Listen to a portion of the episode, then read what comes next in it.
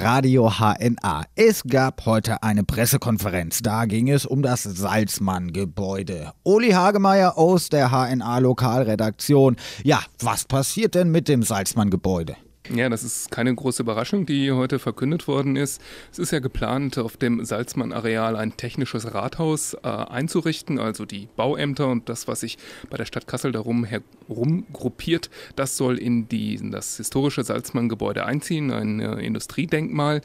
350 Mitarbeiter ungefähr sollen dort untergebracht werden von der Stadt Kassel und da haben der Projektentwickler Dennis Rossing, dem auch dieses Areal gehört, genauso wie Stadtbaurat Christoph Nolder gesagt, das ist alles auf einem guten Weg. Die baurechtlichen Voraussetzungen bzw. die planerischen Voraussetzungen dafür sind geschaffen.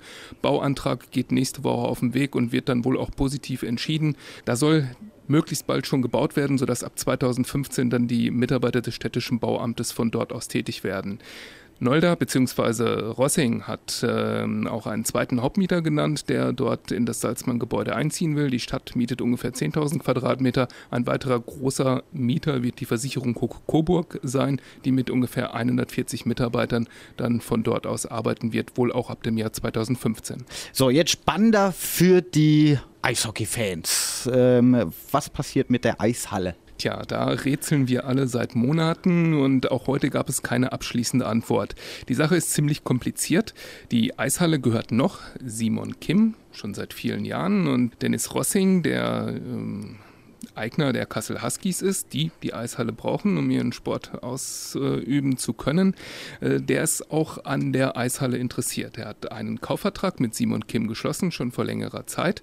Und in diesem Kaufvertrag gibt es mehrere Fristen. Eine Frist ist am 30. Juni, also am vergangenen Samstag, abgelaufen.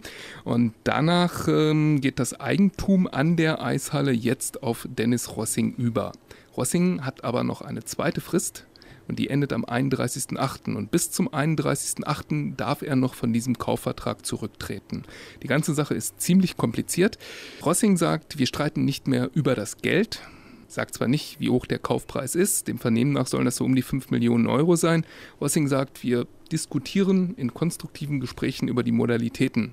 Genauer macht das nicht. Nach unseren Informationen ist es so, dass tatsächlich nicht mehr über die Höhe dieses Kaufpreises äh, verhandelt wird, sondern darum, wann Geld fließen muss. Und das ist bei einer Summe von 5 Millionen Euro, so sie denn stimmt, eine ziemlich entscheidende Frage, wenn man äh, betrachtet, dass so eine Arena, das soll die Eishalle dann werden, eine, eine, Multifunktionshalle, auch wirtschaftlich betrieben werden muss. Und da ist schon wichtig zu wissen, ob man 5 Millionen Euro gleich am Anfang zahlen muss, also jetzt 2012 oder 2013 oder erst im Jahr 2017, 18, wenn tatsächlich diese Arena auch läuft. Was ist denn äh, mit Handball, MT Melsungen? Naja, da war in einem Anzeigenblatt am Sonntag zu lesen, dass äh, die MT Melsung sehr an dem Spielort Eishalle oder Multifunktionsarena interessiert sei. Es war auch davon die Rede, dass das Ganze in B. Braun Arena umbenannt wird. Äh, Dennis Rossing und äh, sein Architekt Hans-Uwe Schulze haben gesagt, das sind alles Lügen, daran ist nichts. Sie sind aber natürlich auch mit der MT Melsungen in Verhandlungen, beziehungsweise die MT Melsungen wäre ein Mieter, den sie da gerne hätten.